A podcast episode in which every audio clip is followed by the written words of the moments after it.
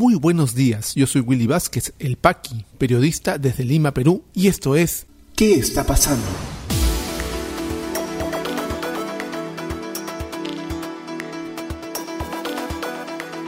Estas son las noticias de hoy miércoles 27 de octubre de 2021. Voto de confianza a Gabinete Vázquez en duda por declaraciones del presidente Castillo sobre gas de camisea. Presidente de la República pidió unidad a las fuerzas políticas durante homenaje póstumo a congresista fallecido Fernando Herrera. Ministerio de Salud alista protocolo para vacunar a niños de 5 a 11 años.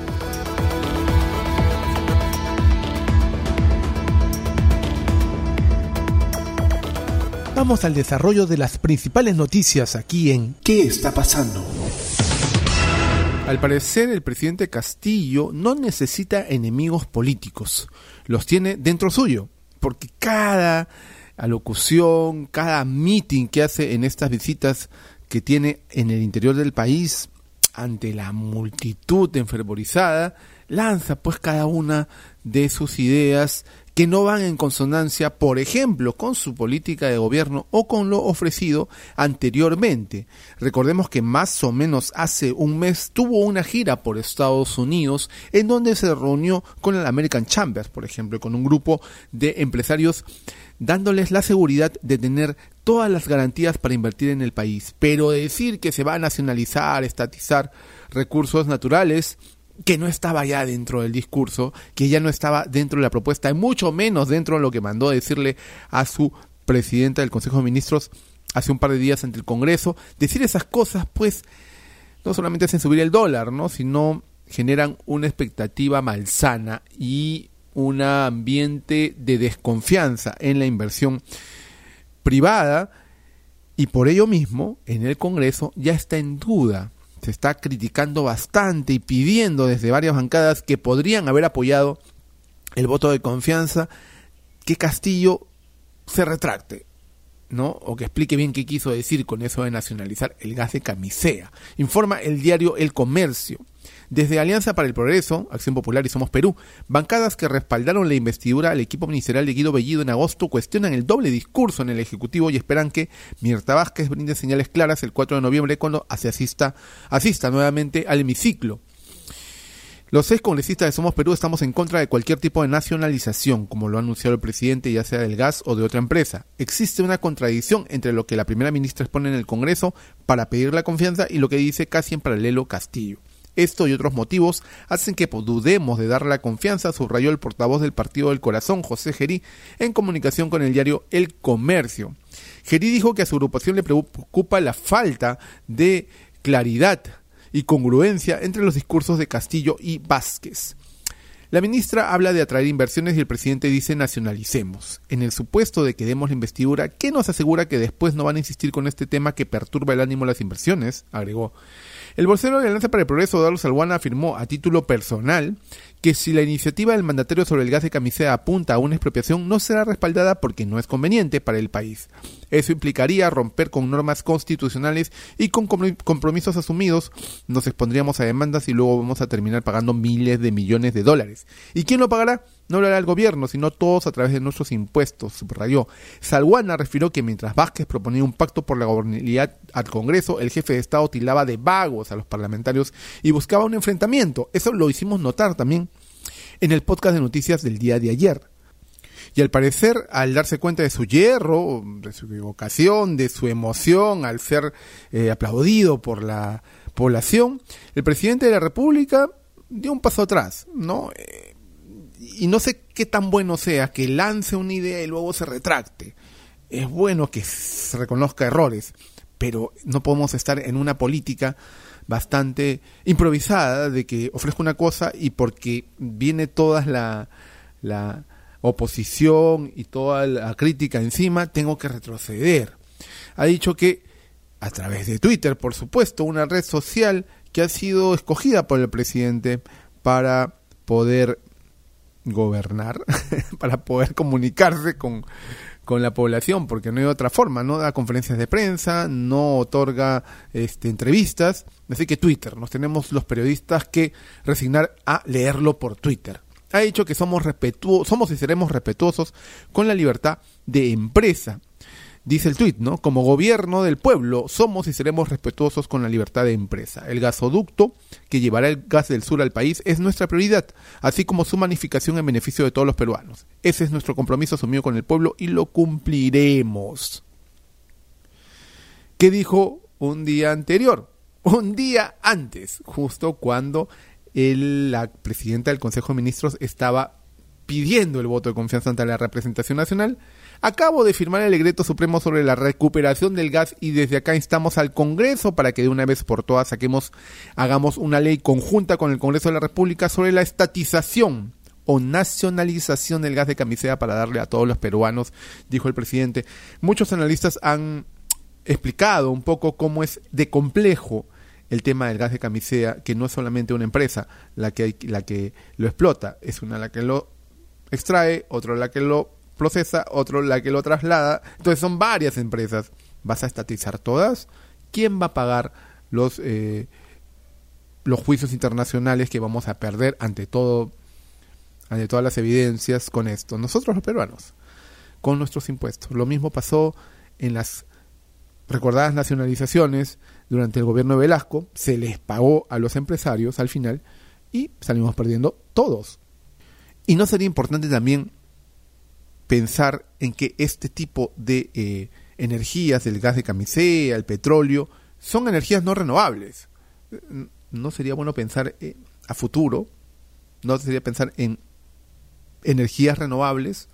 Es lamentable el mensaje que da el gobierno porque, por ejemplo, está yendo a la COP eh, 20 a la reunión internacional económica de líderes mundiales que se realiza a la par de eh, la conferencia de Davos, donde se ve el tema de, de emergencia climática, pero ahí no va a ir el presidente de la República, solamente en la parte económica, no a la parte de sostenibilidad. Por eso es que insiste tanto, pues, con el gas de camisea. Vamos a ver si esto no le cobra factura y al final no le otorgan la confianza a la presidenta del Consejo de Ministros, Mirta Vázquez. Ayer en el Congreso de la República se realizaron los homenajes póstumos al desaparecido congresista de Perú Libre Fernando Herrera, congresista por la región Tacna, eh, que como todos saben falleció durante eh, la sesión del Pleno del Congreso cuando la primera ministra Mirta Vázquez pedía el voto de confianza, le sobrevino un paro cardiorrespiratorio que lamentablemente acabó con su vida. Como les comento, ayer fueron las exequias, los homenajes en el Congreso de la República, donde asistió el presidente de la República e hizo un llamado a la unidad, al diálogo, a la concertación, bastante conmovido por la muerte de su partidario, porque comentó, se sabe que hicieron campaña juntos cuando estuvo por Tacna, y el presidente aprovechó esa ocasión, aparte de otros congresistas que también hablaron, hicieron su homenaje, algunos totalmente desubicados, como Nano Guerra García, o Valdemar Cerrón, ¿no? Nano Guerra García diciendo que eh, no cualquiera de ellos, los congresistas, querían tener, quisieran tener el sueldo de un ministro, no les hace suficiente con todas las gollerías que tienen los congresistas, quieren sueldo de ministro. Y por su parte Valdemar Cerrón diciendo que por la constituyente, dirían de todas maneras por la asamblea constituyente. Utilizando un espacio íntimo, un espacio delicado, un espacio bastante eh, delicado, ¿no? Para aprovecharlo políticamente, lamentable. Pero ¿qué dijo el presidente de la República? Pidió unidad al Congreso.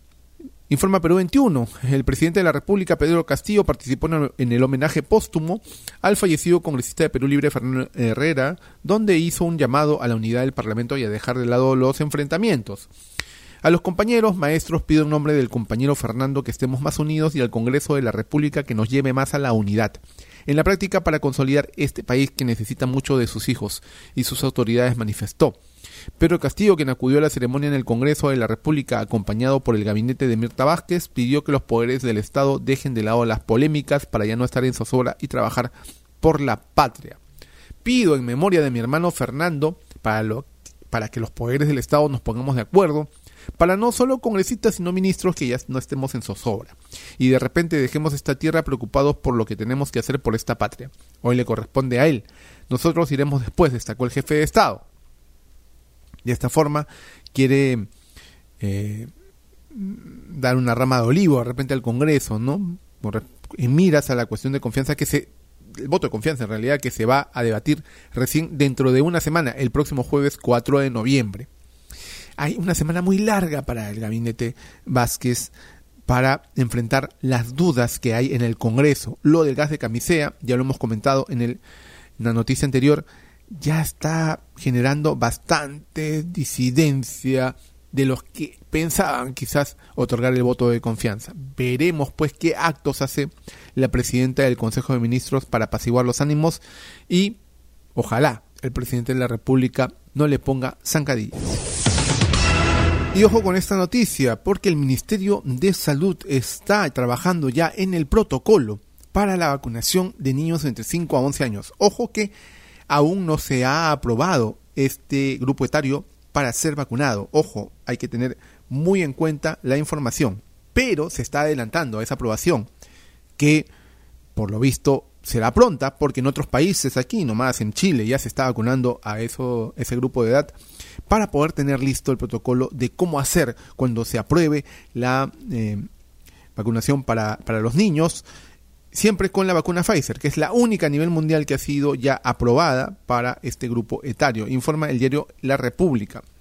En varios países la vacunación contra el COVID-19 ya incluye a los niños menores de 12 años. En el Perú por el momento no se ha aprobado el proceso, pero según el viceministro de Salud Pública, Gustavo Rosell, ya se trabaja en un protocolo para el grupo de 5 a 11 años.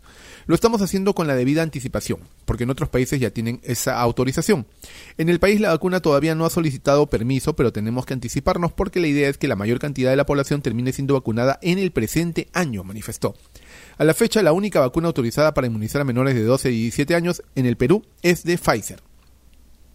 De acuerdo al ex titular del Ministerio de Salud, Oscar Ugarte, cuya gestión incorporó a los adolescentes en el Plan Nacional de Vacunación, el laboratorio estadounidense se demostró ante la Dirección General de Medicamentos, Insumos y Drogas, DIGEMIT, que el fármaco es seguro para ellos y también solicitó autorización para su uso. Sin embargo, en los niños de 5 a 11 años las vacunas son distintas se va a dosificar de acuerdo al peso. Eso todavía no está definido por el propio laboratorio.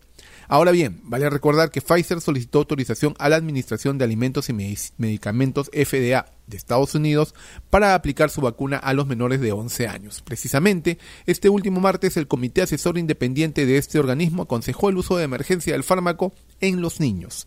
La FDA tendrá que emitir su propia decisión al respecto que se espera sea para el primero de noviembre, tras lo cual seguirían los Centros de Control y Prevención de Enfermedades. Ugarte señala que en nuestro país, debido a que se trata de un organismo de alta vigilancia sanitaria, se tiene en cuenta lo que diga la FDA. En el Perú es un referente y está en la ley.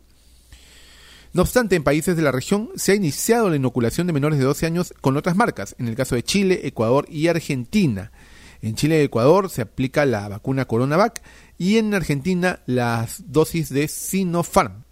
Hay que tener en cuenta que en el Perú, hasta el momento, la única vacuna para menores de edad aprobada es la de Pfizer. Vamos a ver qué pasa en estos días. Hay que mirar a Estados Unidos, a la FDA, como comenta la noticia, los asesores técnicos, científicos de, la, de esta organización estadounidense de control de medicamentos, ha dado su visto bueno para la inoculación de emergencia para niños de 5 a 11 años. Veremos pues qué dice la Digemit, que tiene todo un proceso también un tanto engorroso para otros medicamentos, para nuevos tratamientos, pero felizmente para vacunas de emergencia ha agilizado todo este proceso y está aprobándolo en tiempo récord.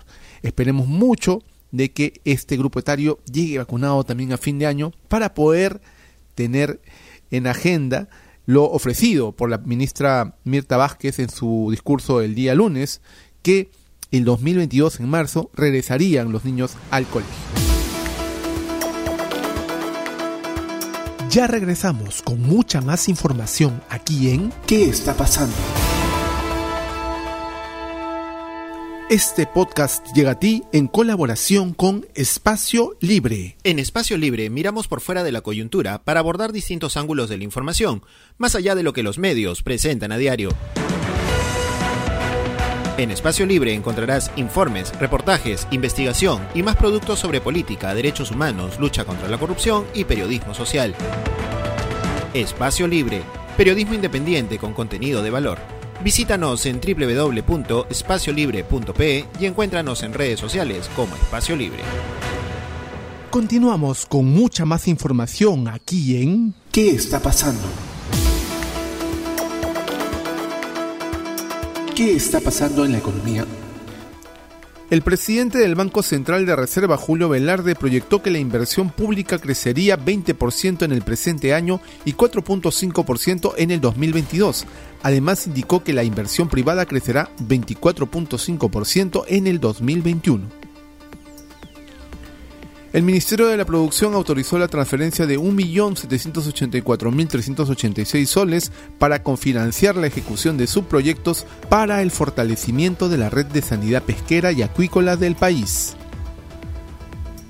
La Superintendencia Nacional de Bancas, Seguros y AFP publicó el proyecto de reglamento de comisiones y gastos del sistema financiero, el cual estaría recibiendo sugerencias y comentarios hasta el 12 de noviembre precisa que, tal como señala la ley, los bancos no podrán cobrar a los clientes por retirar dinero de los cajeros de provincias. ¿Qué está pasando en las regiones? En Lambayeque, agricultores del distrito de Salas enviaron el primer contenedor de orégano orgánico hacia el mercado de Estados Unidos. Este cotizado sazonador también es enviado de modo permanente a Alemania, cuyos ciudadanos ya consumen esta hierba aromática cultivada en nuestro país. En la libertad, el comando COVID-19 de la región estimó que es necesario un 85% de cobertura en la vacunación con segunda dosis contra el COVID-19 para frenar el avance de la tercera ola de esta enfermedad. En Ancash, el Comité Provincial de Seguridad Ciudadana de la provincia del Santa acordó suspender todo tipo de actividad social que congregue gran cantidad de personas por 15 días contados desde ayer ante el incremento de casos de COVID-19 y de la variante Delta en la región. ¿Qué está pasando en el mundo? En Ecuador, las autoridades informaron que la jornada de protestas contra las políticas económicas del gobierno han dejado un balance de 37 detenidos y dos militares retenidos por manifestantes. Además, la ministra de Gobierno, Alexandra Vela, cifró en 37 las personas detenidas por encontrarse realizando actos contrarios a la Constitución y al Código Penal. En Francia, el portavoz del gobierno Gabriel Attal señaló que se constata un ligero repunte de la epidemia del COVID-19 sin que se pueda hablar de una quinta ola y pidió por eso mantener la vigilancia y sobre todo acelerar las inyecciones de dosis de refuerzo para personas vulnerables. En Suiza, el Comité de Emergencia de la Organización Mundial de la Salud para el COVID-19 ha concluido en su última reunión que la pandemia está aún lejos de su final por lo que ha optado por mantener la emergencia internacional ante el nuevo coronavirus declarada el pasado 30 de enero del 2020. COVID-19 en el Perú. La situación actual de la enfermedad en el país, según los datos del Ministerio de Salud, es la siguiente. A la fecha, son 2.195.859 casos confirmados, con 400 casos las últimas 24 horas y 8 fallecidos. Se han dado de alta 2.174.106 personas, continúan hospitalizadas 3.266, lamentablemente han fallecido 200.052 personas y la campaña de inmunizaciones sigue avanzando con un total de dosis aplicadas de 33.597.230 que hacen un total de inmunizados con ambas dosis de 14.944.631 personas, configurando un avance del 53% de la población objetivo. Si te interesó este podcast de noticias, recomiéndanos con tus contactos porque estaremos enviando este audio todos los días para que puedas tener una aproximación noticiosa a lo que está pasando en el país. Suscríbete a nuestra lista de distribución en WhatsApp y compártelo. Puedes seguirme también en mis redes sociales de Facebook, Twitter YouTube como Willy Vázquez El Paqui o visita podcast.elpaqui.com. Muchísimas gracias por llegar hasta aquí. Nos escuchamos en cualquier momento.